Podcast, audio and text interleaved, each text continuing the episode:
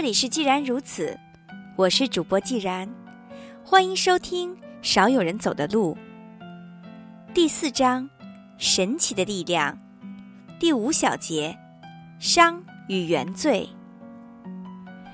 谈到心智的成熟，显然要涉及同一件事情的反面——阻碍心智成熟的障碍。最大的障碍就是懒惰。只要克服懒惰，其他阻力都能迎刃而解。如果无法克服懒惰，无论其他条件如何完善，我们也无法取得成功。所以，懒惰也是本书的一大主题。我已经说过，我们总是逃避必要的痛苦。关于选择平坦的道路，这是我们的惰性使然。谈到爱这个题目，我也强调过，不少人的爱是虚伪的爱，因为他们不想面对真正自我完善的痛苦。懒惰是爱的对立面，心智的成熟需要付出必要的努力。现在，我们要探讨懒惰的本质。简单的说，懒惰是人生的一种可怕而消极的力量。许多年来，我一直认为，基督教所谓的原罪的概念，其实没有任何意义，让人十分倒胃口。比如，我向来认为，性爱和原罪没有什么关系。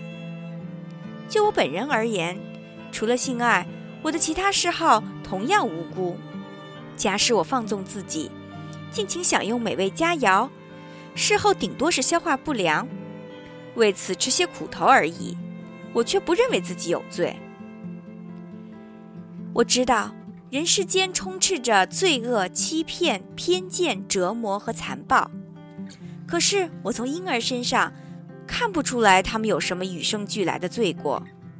我也绝不认为，仅仅因为祖先偷吃善恶树的果实，每个孩子都应该跟着遭殃，世世代代都要受到诅咒。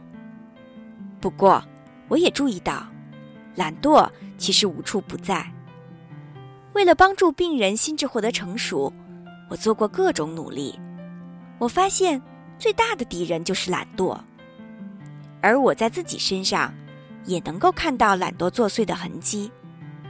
它阻止我实现自我完善和承担更多的责任。我和所有人的共同特征之一就是无法摆脱懒惰。就这一点而言。伊甸园中的蛇和苹果的故事，突然具有了特殊的意义。圣经的故事中，也许遗漏了最重要的部分。圣经让我们知道，上帝有一种习惯：黄昏时刻，他喜欢到伊甸园散步。他和人类的沟通也是开放的。既然如此，经受蛇的蛊惑而偷吃苹果的亚当和夏娃，为什么不坦率地告诉上帝？我很想知道您为什么不让我们去吃善恶树的果实。我们喜欢伊甸园，并且对它充满感激。可是我无法理解您的规定。我们为什么不可以吃善恶树的果实呢？你能给我们解释一下吗？他们显然没有这样做。他们盲目的触犯了天条。他们不了解上帝的规定，也没有试着向上帝提出疑问，去质疑上帝的权威和观念，而且。他们没有从成年人的理性立场出发，与上帝进行起码的沟通，他们就单单听信了蛇的话，在偷吃果实之前，乃至到遭到惩罚之后，都没有聆听上帝的心声，让上帝给出一个明确的说法。这是为什么？为什么他们受到诱惑就马上行动，却没有采取某种缓冲的步骤呢？这一步骤的缺席，就是构成原罪的本质。这一步骤，本应就是他们和蛇与上帝的辩论。亚当和夏娃本可以携起手，当着上帝和蛇的面，在彼此掀起一场大辩论。既然他们没有这样做，也就无从知道上帝的立场。也许，上帝和蛇之间的辩论尤为重要，象征着人类心灵的善恶之争。我们回避内心的善恶，辩论它。也就产生了许多构成原罪的邪恶行为。在这种情况下，假如我们权衡某种行为是否正当，斟酌某种选择是否明智，我们就无法判断上帝的立场和标准，也没有聆听我们内心的上帝那个与生俱来的正义感的声音。我们的失败应归咎于懒惰。完成心灵辩论需要努力，需要时间，需要坚强的意志。假如我们聆听内心上帝的声音，就会得到这样的指令：我们需要选择相对艰难的道路。如果要走完这样的道路，我们就要付出更多的时间，经受更多的痛苦。这当然使我们产生恐惧，从而逃避痛苦，就像亚当和夏娃以及其祖先一样。就这一方面而言，从古到今，我们人类莫不是懒惰者。是的，我们身上确实有一种原罪，那就是懒惰。人人都有这种原罪，包括婴儿、儿童、青少年、成年，甚至老者，包括那些聪明和愚蠢的人，也包括那些健康和残疾的人。也许有些人不算过分懒惰，但在本质上，所有的人都是懒惰的，只是程度不同而已。不管我们的精力多么旺盛，野心多么炽烈，智慧多么过人，只要深入反省，就会发现自身懒惰的一面。它是我们内心伤的力量，在心灵进化的过程中，它始终与我们对抗，阻止我们的心智走向成熟。我相信，你可能不以为然地说。我不同意你的话，我觉得自己一点都不懒惰。我每周工作六十个小时，每天晚上还要加班，甚至周末也不休息。尽管我累得要命，可是还是强打起精神陪妻子出门购物，带孩子参观动物园，帮他们做好家务。我的人生似乎只有一个主题，那就是忙忙忙。倘若果真如此。我的确应该对你表示同情，可我仍然想指出，只要用心观察，你一定可以看到自己懒惰之处。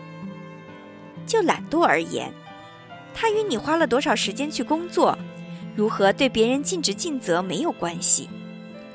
懒惰的主要特征就是恐惧感。为了说明这个问题，不妨再次引用亚当和夏娃的神话。例如，有人认为。亚当和夏娃没有去问上帝，他为什么制定法律不允许他们偷吃苹果？其原因不是因为亚当和夏娃天生懒惰，而是因为他们内心恐惧，他们不敢面对令人望而生畏的上帝，他们害怕上帝大发雷霆。并非所有的恐惧都等于懒惰，但大部分的恐惧的确与懒惰有关。我曾指出，人们总是觉得。新的信息对他们有威胁，他们不得不做大量的工作，修改关于现实的地图。他们会本能地避免这种情况的发生，他们宁可同新的信息较量，却不想吸收它们。他们抵抗现实的动机固然源于恐惧，但恐惧的基础却是懒惰。他们害怕不得不做大量的工作。在有关爱的部分。我谈到了将自我延伸到新的领域，意味着接受新的责任，做出新的承诺，发展新的关系，达到新的层次，经受更大的风险。现在我们可以认为，我们其实是害怕失去当前的地位和角色，我们害怕转换成新的角色，达到新的地位，我们害怕改变现状，害怕失去目前拥有的一切，所以。亚当和夏娃不敢询问上帝，完全可能是因为恐惧。他们害怕一旦去质疑上帝，就可能发生更大的不测。因此，他们宁可选择一条简单的出路，一条不做正面的对峙，而是默默离开的不合理的捷径。这样一来，他们得到的是没有多少用处的认知。他们希望仅凭现有的认知就可以平安的生活下去。质疑上帝或许会给人类带来麻烦，但圣经的这则故事告诉我们，我们必须面对自己的责任。做好属于自己的工作。想必心理医生对此最有体会。病人向心理医生求助，是为了寻求某种改变。事实上，他们对于改变恐惧的要命，他们害怕不得不吃各种苦头。这种恐惧感，或者说懒惰，是百分之九十的病人在恢复以前就会忙不迭地退出治疗。有趣的是，这种临阵脱逃的情况大多出现在最初的几次治疗中，或者在最初的几个月中。相当多的已婚病人在最初几次治疗之后就意识到其婚姻危机重重。若想使心灵恢复健康，只有通过协议离婚或者接受极为艰难的自我治疗。只有这样，才能重新构建理想的婚姻。有的病人看心理医生之前，直觉就意识到了症结所在。他们接受治疗，只是为了确认早已意识到的可怕人生的现实。不管属于哪种情况，他们总是害怕面对困难。例如，他们不得不独自生活，或者不得不用几个月乃至几年与伴侣一起努力去克服重重困难，以便改善婚姻状况。恐惧感使他们常常半途而废，有时是在两三次的治疗之后，有时是在十次或者二十次的治疗之后，而且他们打算终止治疗时，总会编造一些这样的借口。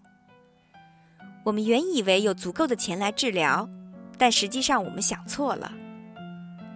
有时他们也会坦言：“我害怕治疗，我害怕不得不做出更多的努力才能挽救当前的婚姻。我知道这是临阵脱逃。或许有一天我会有足够的勇气继续到您这里去接受治疗。”总而言之，他们宁可维持可怜的状态，也不愿意通过努力而摆脱困境。在心理治疗初期，对于懒惰这一病因，病人可能一无所知。他们可能承认，我和别人一样，有时当然不免偷偷懒。其实，他们懒惰的程度已经超出了常人的想象。懒惰就像魔鬼一样狡诈，使当事人不仅擅长伪装和欺骗，还会想方设法让懒惰变得合情合理。哪怕其意识思维已经成熟到一定的程度，他们也未必有能力去了解懒惰的本质，并且与之抗衡。假如他们有机会进入某个领域，获得某种新的知识，就很容易出现懒惰的情绪，并产生恐惧。他们可能说：“我听说有很多人涉足了这一治疗领域，但是最后也没有修成正果。”我认识一个人接受了心理治疗。不过他始终是个酒鬼，最后还自杀了。或者是，难道你想让我改头换面，变得和你一模一样吗？这可不是心理医生该做的事。诸如此类的回答，都是病人为懒惰寻找的借口。他们要欺骗的人，与其说是心理医生，不如说是他们自己。要解决这个问题，首先要认清懒惰的本质。需要承认懒惰的存在。出于上述原因，一个人的心智越是成熟，就越能觉察到自己的懒惰；越是自我反省，就越能找到懒惰的痕迹。就我个人而言，在追求心智成熟的过程中，我越是接近真理，越是接近事实，就越是感到懒惰在作祟。而我有可能获得的最新启示，随时都会从身边溜走。有时候。当我即将获得建设性的思路时，我的脚步竟然突然停了，或者心不由己地变得很迟缓起来。我相信，某些极具有价值的想法很可能就在不知不觉中消失，让我忙碌了半天，最后功亏一篑。为了改变这种情况，我一旦发现放慢了脚步，就会强迫自己加快步伐，朝着自己企图远离的方向大步迈进。与懒惰对抗是永恒的战争，你永远不要放弃，你要与懒惰斗争到底。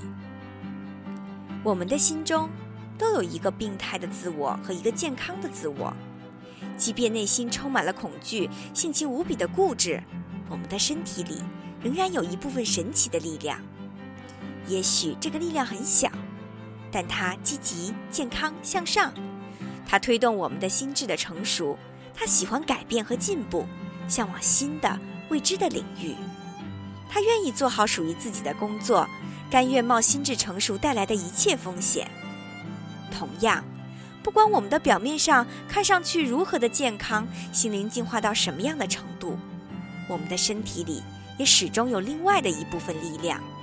它同样很小，它不想让我们付出任何的辛苦，它坚守熟悉的、陈旧的过去，害怕任何的改变和努力。他只想不惜代价的享受舒适，逃避痛苦，宁愿为此付出无效、停滞乃至退化的代价。在我们某些人的身体当中，健康的自我也许小得可怜，他完全被庞大的病态自我带来的懒惰和恐惧所控制着；而有的人的心智则迅速成熟，居于主导地位的健康自我总是热切地渴望进步和完善。最终达到神性的高度。需要指出的是，健康的自我必须时刻提防懒惰、病态的自我，后者始终潜伏在我们的身体中。我们都是平等的，人人都有两个自我，一个是病态的，一个是健康的；一个是走向生存，一个是走向死亡。我们每一个人其实都足以代表整个人类。在每一个人的身体中，都拥有向往神性的本能，都有达到完美境界的欲望；而在每个人身体之中，同样都有懒惰的原罪。无所不在的伤的力量，试图把我们推回到人类进化的初期，那里有我们的幼年，有母亲的子宫，还有荒凉的原始沼泽。今天的课就到这里吧。感谢大家收听，记得要坚持听课，不要懒惰哦。再见。